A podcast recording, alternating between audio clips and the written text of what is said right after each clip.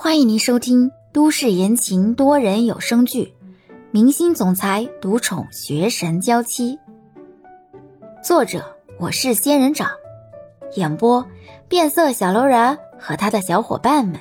欢迎订阅第八十五集。李潇愣了愣，这是在帮自己宽心吗？欧星辰离开。李潇愣神之后，拍拍自己的脸颊，唉，不就是做饭嘛，总比背单词容易吧？这单词语法都难不住，总不至于被一顿粥给困住了。在欧星辰家的厨房里寻摸了一圈，找了个盆，李潇开始淘米，称了二斤八宝粥米，李潇哗啦一下全都倒了进去，完全没想过。只有两个人，一只猫，吃不吃得下去的问题。欧星辰坐在外面开了电视，但是完全看不进去，偶尔会瞥过视线去偷偷看厨房里，只看到李潇在很认真的做事情，然后看着他生硬的，似乎在把洗水的米倒掉，然后他自己脸上满是惊讶，又把倒掉的东西一点点的弯腰捡回去。欧星辰一脸黑线，这把自己的胃交给他，真的没问题吗？淘米原本就不需要太长时间，而李潇竟然洗了半个多小时的米，这才走了出来，似乎还累得不轻。怎么样？啊，煮上了。李潇也有些不确定，网上说。二十分钟差不多就可以了。李潇看着时间，我们一起等一等啊。哎，对了，你要不要看电影？我这里有好多朋友送来的光碟。嗯，好呀，看看吧，说不定能有一些写文的灵感。欧星辰指了指前面电视柜底下的柜子，里面全都是。你看看你喜欢哪个类型的？李潇走过去。拉开抽屉看了看，这才发现里面竟然大都是僵尸题材和遇鬼题材的。李潇对这类题材真的是无感，赶忙关上了抽屉，打开另一个看了看，这里倒都是大片，全都是国外的电影。李潇一个个的看着名字，挑得很仔细，挑着挑着，李潇就看到了，这里面竟然还混杂着一张剧场版《名侦探柯南》的光碟。李潇直接就选中了这张。欧星辰，我们看柯南吧。欧星辰也走过来，蹲在了李潇的跟前。啊，这个不是最新的，有好些年了。你确定？嗯，就这个啦。外面光线有些碍眼，我去关一关窗帘。我去吧，你坐下休息。李潇说着，走到窗户那里，关上窗帘。欧星辰家对面的公寓里。有一个镜头直接对准了这边，对着拉上窗帘的李潇，就是连续拍了好几张。拉上窗帘，坐到沙发上，听着原汁原味的日语，李潇看得津津有味，而欧星辰就只能很认真的一边看剧情一边看字幕。虽然看字幕也不影响自己的进度，何况欧星辰还是看过一遍的，大体还记得剧情。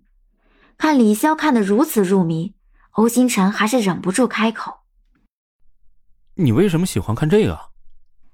你不觉得这里面的每一场谋杀都有一个映射人性的原因吗？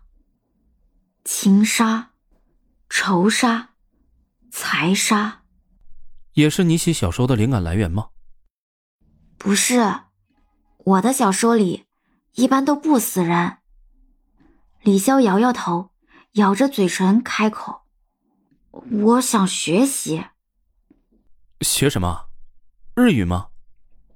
不是，我是想学习柯南的破案手法，看看人之所以杀人都是为了什么。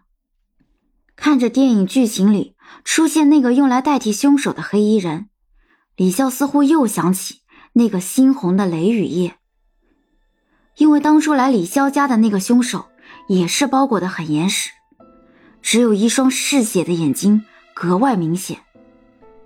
李潇，欧星辰看向李潇，发现李潇目光有些呆滞，赶忙伸手晃了晃李潇的肩膀。你怎么了？李潇被猛地一刺激，浑身都是一激灵，啪的一下打掉欧星辰放在自己肩膀上的手，身体直觉性的往旁边躲了躲。李潇，欧星辰拿起遥控器。暂停了剧情，李潇这才发现，面前的人是欧星辰，只是身体还是有些紧绷。对不起，你是不是想到了什么？我没有。李潇摇摇头，再次看向电视的方向，随即又收回了视线。在欧星辰担忧的注视下，这才开口：“我突然想起。”杀我妈妈和保姆的那个凶手，一直没抓到。我觉得对不起妈妈，可是我心里也真的很害怕，这个凶手会突然出现在我身边，我却不知道他是谁。我怕有一天我也死了，却不知道自己为什么会死，又是被谁杀死的。欧星辰犹豫了一下，往李潇那边靠了靠，抓住李潇的手，手心的温度传给李潇。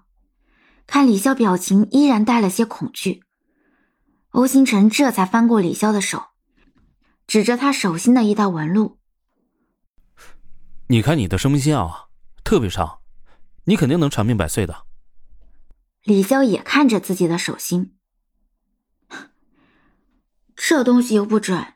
都是骗人的，哎，也不尽然。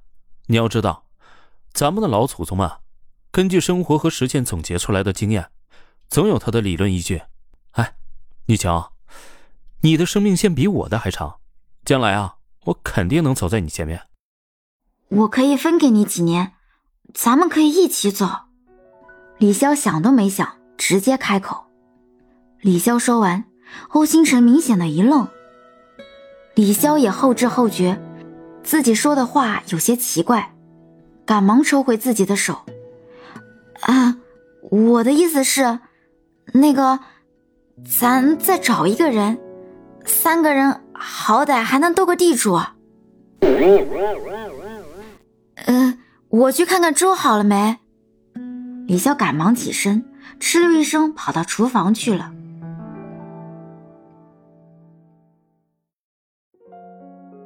本集已播讲完毕，感谢您的收听。